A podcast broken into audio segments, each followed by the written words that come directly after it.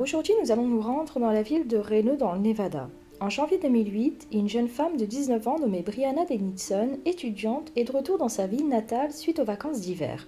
Elle a assisté à différents événements et elle a vu certains de ses amis d'enfance qu'elle n'a plus vus depuis qu'elle est à l'Université de Californie. Avec ses amis, ils rattrapent le temps perdu. Ils sortent, ils se rendent à différentes fêtes et au casino. Après une journée fort chargée, Brianna finit chez des amis et elle s'avachit sur le canapé. Ils partent donc tous dormir dans leurs chambres respectives et Brianna reste sur le canapé. La nuit passe et les amis commencent à se réveiller peu à peu. Ils ont rapidement réalisé que Brianna n'était plus du tout dans la maison ils ont immédiatement alerté la police. La théorie qu'ils croyaient tous était qu'à un moment donné, au cours de cette nuit, une personne était entrée et avait enlevé Brianna.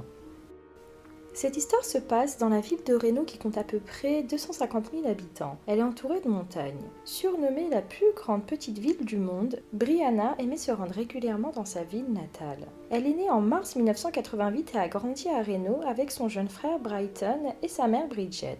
Son père, Jeff, est malheureusement décédé quand elle avait 6 ans. Sa famille décide alors d'emménager chez la mère de Bridget un certain temps avant de revenir finalement à Reno. Brianna, surnommée Bri, aimait voyager. Elle a parcouru le monde en passant par le Mexique, l'Italie, le Japon, la Hongrie, la France. Elle ira même jusqu'à vivre un an à Rome. Elle est diplômée de l'université de Reno en 2006 et elle voulait travailler en compagnie des enfants. C'est une personne très intentionnée. Pendant ses études sur la psychologie de l'enfance, elle a candidaté et a été prise au collège de Santa Barbara. En 2008, elle est alors à sa deuxième année occupant en parallèle un poste de fille au père en Oregon.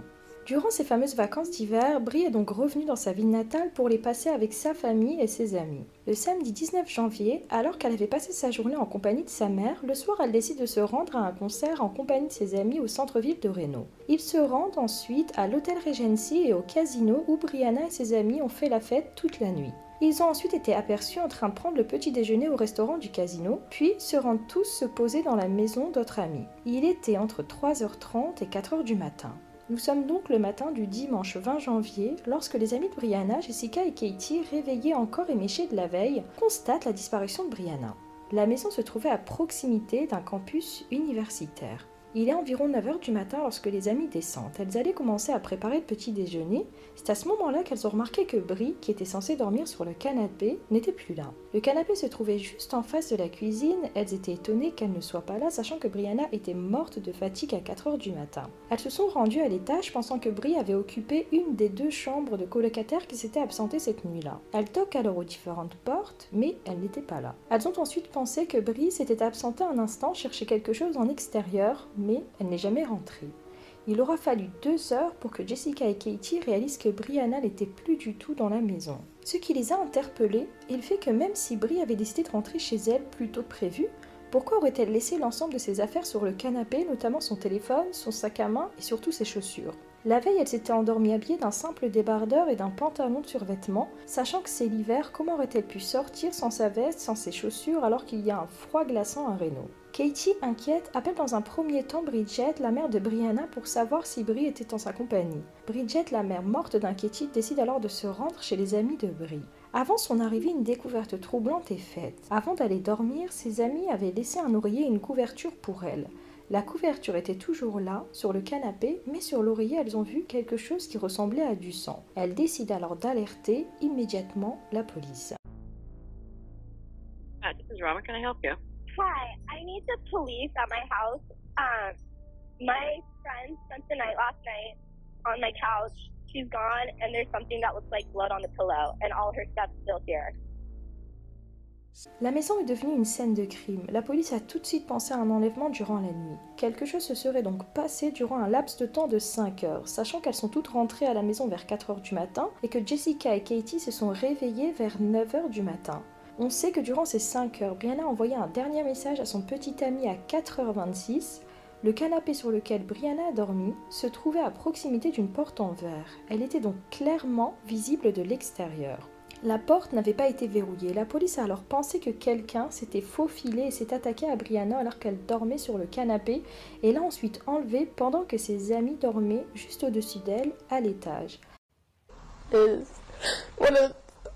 The nicest girls. And if whoever did this is watching, just she's so nice. Just please, please, pay her back. Bree is 19 year old Brianna Dennison, a college student who went to a concert and a party in downtown Reno Saturday. She spent the night on a couch at her friend's house, but by early Sunday morning, she had vanished. She wasn't there, and I noticed blood on the pillow, so we called the cops, and from there it's just been the nightmare. Dennison's family is not giving up hope, but said they are confused by the events of the night. What scares me is like the dog not barking. Did he know that person that came in? Did they sleep through a dog barking? Why did Brianna not scream? À part Laurier, il n'y avait aucune trace de violence, de bagarre ou de traumatisme. Les portes étant déverrouillées, aucune trace d'effraction n'était apparente. La personne qui a fait cela a enlevé Brie, habillée de son simple débardeur pour l'emmener je ne sais où. La maison se trouvant dans un coin, cela aurait facilité les allées et venues de l'agresseur sans qu'il soit repéré. Les jardins, les rues et les égouts des environs ont été fouillés. Laurier taché de sang a apporté des informations complémentaires à la police sur ce qui aurait pu se passer.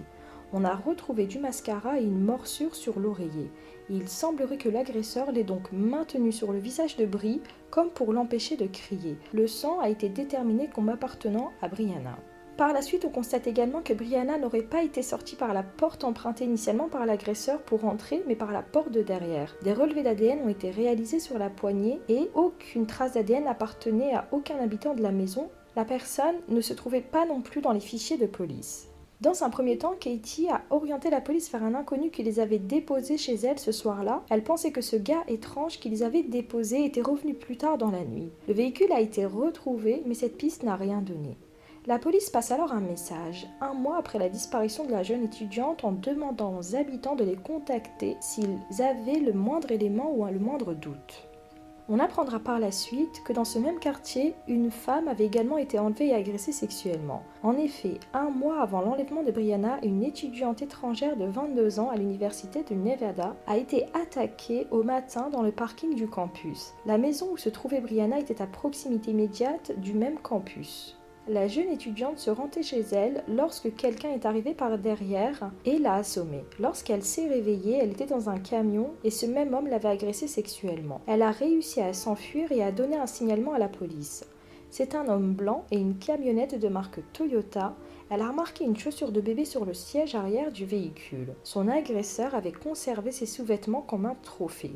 La police a donc remis la main sur le kit de viol et a constaté que l'ADN du violeur correspondait à l'ADN retrouvé sur la poignée de porte lors de l'enlèvement de Brianna. C'était donc le même homme, et c'est donc un récidiviste. La police donne un descriptif. Un homme blanc entre 28 et 48 ans, d'un mètre 60 à peu près, il a des poils sur le visage et une forte corpulence. Il conduit une camionnette ou un SUV. Il demande également aux étudiants d'être prudents. Suite à cela, une autre femme s'est manifestée et a dit avoir également été attaquée et que cela s'est déroulé en octobre. Elle dit ne pas avoir signalé par peur, mais qu'elle le faisait aujourd'hui afin d'aider à retrouver Brianna. L'agression a également eu lieu sur le campus universitaire du Nevada, sur le parking. L'agresseur aurait pointé une arme sur elle et l'aurait également agressée sexuellement. Il a conservé ses sous-vêtements. Elle a vu son visage et a pu donner une description. Trois attaques en à peine trois mois. Il recommencera encore s'il n'est pas arrêté. La police dispose d'un croquis, d'ADN. Ils ont testé tous les délinquants sexuels connus de la région et cela n'a rien donné. À la mi-février, un homme qui était en poste déjeuner traverse un champ et retrouve quelque chose. Malheureusement, c'était Brianna. Au vu de l'état du corps, une analyse a été faite et a prouvé que c'était bien elle. À côté de son corps, deux ensembles de sous-vêtements ont été retrouvés. Il semblait que l'agresseur s'amusait avec la police. Une analyse ADN a été réalisée et un sous-vêtement aurait été subtilisé à Katie, qui vivait dans la maison où Brianna se trouvait, et un autre à une femme inconnue. Sur Brianna, on retrouve des marques de ligature. Elle aurait été étranglée à mort avec cette paire de sous-vêtements. Les mois passèrent. Un nouvel appel est réalisé pour retrouver le prédateur. Finalement, en novembre 2008, la police reçoit une piste. Un nom est donné un certain James Biela. Il ressemblait fortement au croquis fait par l'une des victimes. Il disposait de la voiture décrite par une autre victime. La fameuse chaussure de bébé appartiendrait à son fils de 4 ans. En février, date à laquelle Brianna a été découverte, il venait de quitter son emploi, a vendu sa camionnette et a racheté un nouveau véhicule. James est né en 1981. Il avait donc 7 ans de plus que Brianna, il avait 27 ans au moment des faits. Sa famille est arrivée depuis peu dans la région de Reno, il aimait faire la fête. Il a rejoint les Marines après le lycée mais a été viré en 2001 à cause de la consommation de stupéfiants. Il a intégré un travail dans le bâtiment, il a eu une ordonnance restrictive de la part de son ancienne petite amie, une autre fois, alcoolisé, il aurait menacé un de ses voisins avec un couteau. Il est donc interpellé, il subit un interrogatoire et est devenu nerveux quand la police a évoqué le cas de Brianna. Il a refusé de donner un échantillon de son ADN.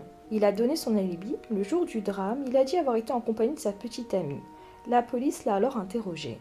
Il s'est avéré que c'était elle qui avait contacté la police anonymement pour donner le nom de Jamie après avoir retrouvé des sous-vêtements à l'arrière de son véhicule. Elle a donné son accord pour que la police prenne l'ADN de son fils de 4 ans pour faire le lien avec son père Jamie. L'ADN a matché et il a été arrêté. On verra un interrogatoire où l'homme avoue tout à sa femme. Did you do this? Oh my god, did you? Did you? I don't know if I should hit you or hug you. Did you shoot me? Did you look me in the face? Did you? Did you? That was not the time. Well, I don't know what the time is. I can't right now. If you didn't do it, I will fight to prove your innocence, but if you But what? DNA, DNA. what the f- does it matter? And you get an attorney? Oh yeah, yeah, that'll work. That's yeah, that's gonna work. Huh? I'm Why can't Tony identify doesn't matter. It doesn't matter It to me. doesn't matter. Matters to me. And if I told you I did it, you'd still love me be with me.